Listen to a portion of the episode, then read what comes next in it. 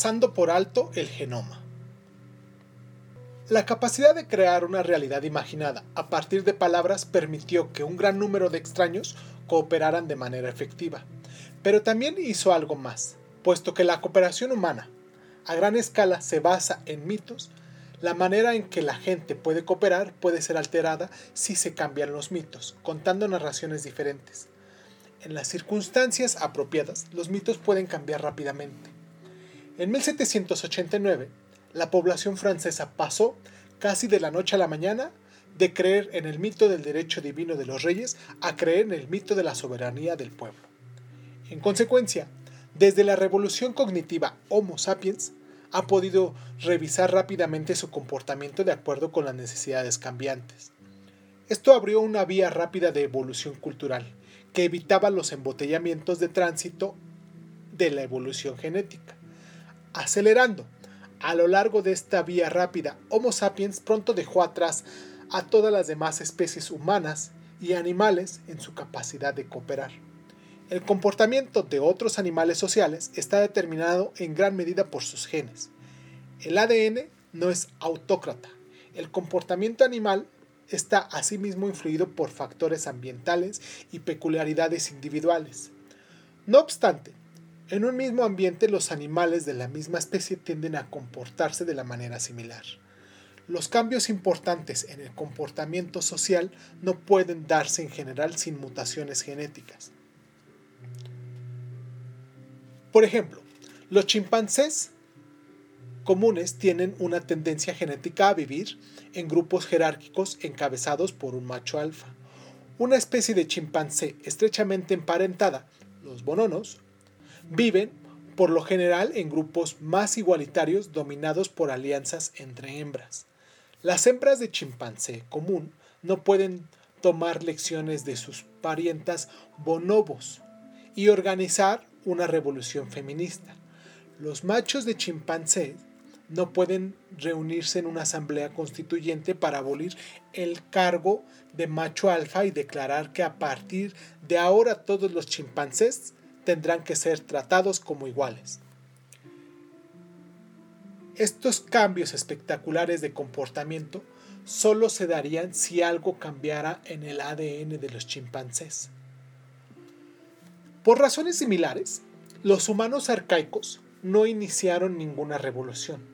Hasta donde podemos decir, los cambios de los patrones sociales, la invención de nuevas tecnologías y la colonización de hábitats extraños resultaron de mutaciones genéticas y de presiones ambientales más allá de las iniciativas culturales. Esta es la razón por la que los humanos, por la que a los humanos les llevó cientos de miles de años dar esos pasos. Hace dos millones de años, unas mutaciones genéticas dieron como resultado la aparición de una nueva especie llamada Homo erectus. Su surgimiento estuvo acompañado del desarrollo de una nueva tecnología de utensilios líticos, que ahora se reconoce como un rasgo que define a esta especie.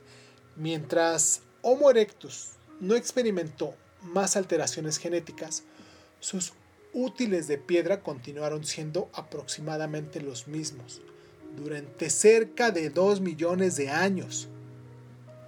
En contraste, y ya desde la revolución cognitiva, los sapiens han sido capaces de cambiar rápidamente su comportamiento y de transmitir nuevos comportamientos a las generaciones futuras sin necesidad de cambio genético o ambiental. A título de ejemplo, Basta considerar la repetida aparición de élites sin hijos, como el sacerdocio católico, las órdenes monásticas budistas y las burocracias de eunucos chinas. La existencia de dichas élites van contra los principios más fundamentales de la selección natural, ya que estos miembros dominantes de la sociedad aceptan de buen grado renunciar a la procreación.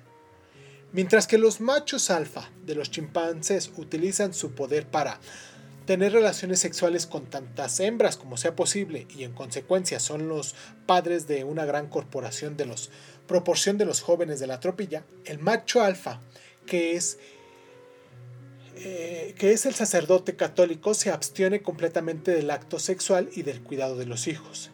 Esta abstinencia no resulta de condiciones ambientales únicas como una carencia severa de alimentos o la falta de parejas potenciales, ni es el resultado de alguna mutación genética particular. La Iglesia Católica ha sobrevivido durante siglos por no transmitir un gen del celibato de un papa al siguiente, sino por transmitir los relatos del Nuevo Testamento y de la ley canónica católica. En otras palabras, mientras los patrones de comportamiento de los humanos arcaicos permanecieron inalterables durante decenas de miles de años, los sapiens pueden transformar sus estructuras sociales, la naturaleza de sus relaciones interpersonales, sus actividades económicas y toda una serie de comportamientos en el decurso de la década, de una década o dos. Consideremos el caso de un residente de Berlín que hubiera nacido en 1900 y que hubiera vivido 100 años. Había pasado toda la infancia en el imperio de Guillermo II, de los Hohenzollern. Sus años adultos en la República Weimar, el Tercer Reich nazi y la Alemania Oriental Comunista, y habría muerto siendo ciudadana de una Alemania democrática y reunificada. Habría conseguido formar parte de cinco sistemas sociopolíticos muy diferentes, aunque su ADN habría seguido siendo exactamente el mismo. Esta fue la clave del éxito de los sapiens. En una pelea cuerpo a cuerpo, un neandertal probablemente hubiera vencido a un sapiens. Pero en un conflicto de centenares de individuos, los neandertales no tuvieron ninguna oportunidad. Los neandertales podían compartir información acerca del paradero de los leones, pero probablemente no podían contar ni revisar relatos acerca de espíritus tribales.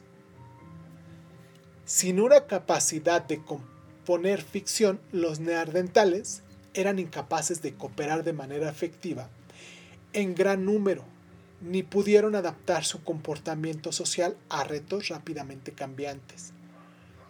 Aunque no podemos penetrar en la mente de un neandertal para entender cómo pensaban, tenemos pruebas indirectas de los límites de su cognición en comparación con los rivales sapiens.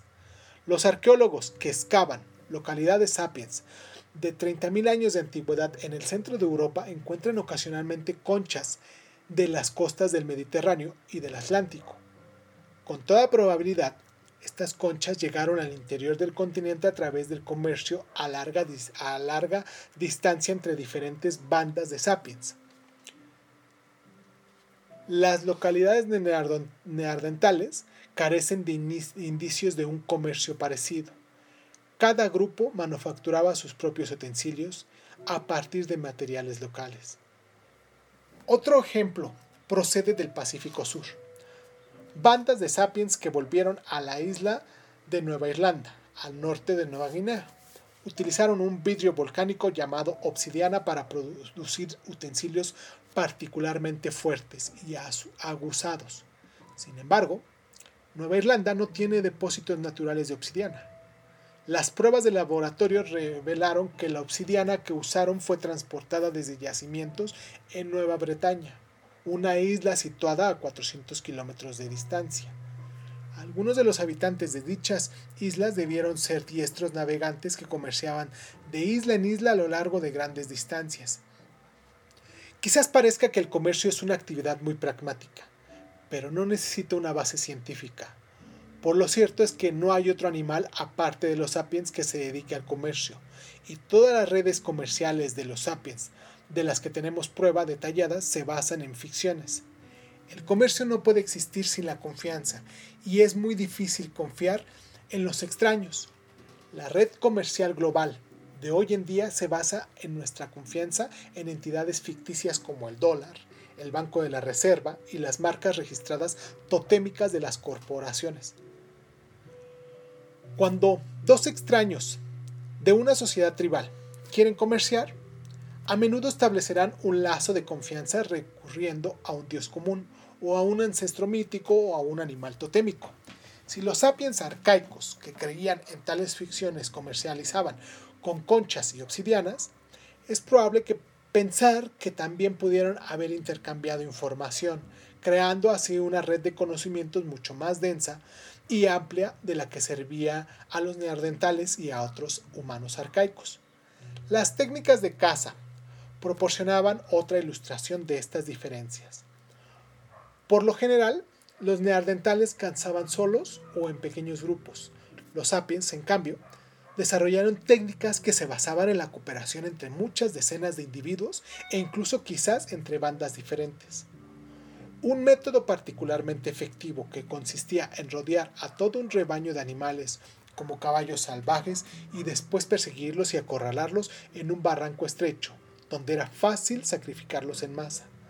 Si todo funcionaba de acuerdo con lo planeado, las bandas podían conseguir toneladas de carne, grasa y pieles de animales en una sola tarde de esfuerzo colectivo, o bien podían consumir esa abundancia de carne en un banquete gigantesco, o bien secarla, ahumarla y congelarla para su consumo posterior. Los arqueólogos han descubierto localidades en las que manadas enteras eran sacrificadas anualmente de esta manera. Hay incluso lugares en los que se erigían vallas y obstáculos con el fin de crear trampas artificiales y terrenos de matanza. Podemos suponer que los neandertales no les gustó ver sus terrenos de caza tradicionales transformados en mataderos controlados por los sapiens. Pero si entre las dos especies estallaba la violencia, los neandertales no saldrían mucho mejor parados que los caballos salvajes, claro. 50 neandertales que cooperasen según los estáticos patrones tradicionales no eran rivales dignos para 500 sapiens versátiles e innovadores. E incluso si los sapiens perdían el primer asalto, pronto podían inventar nuevas estratagemas que les permitieran ganar la próxima vez. ¿Qué ocurrió en la revolución cognitiva? Nueva capacidad, consecuencias más generales. La capacidad de transmitir mayores cantidades de información acerca del mundo que rodea a Homo sapiens. Planificar y ejecutar acciones complejas como evitar a los leones y cazar bisontes. La capacidad de transmitir mayores cantidades de información acerca de las relaciones sociales de los sapiens. Grupos mayores y más cohesivos que llegan de ser hasta 150 individuos. La capacidad de transmitir información sobre cosas que no existen realmente, como espíritus tribales, naciones, sociedades anónimas y derechos humanos. Cooperación entre un número muy grande de extraños y B. Innovación rápida de comportamiento social.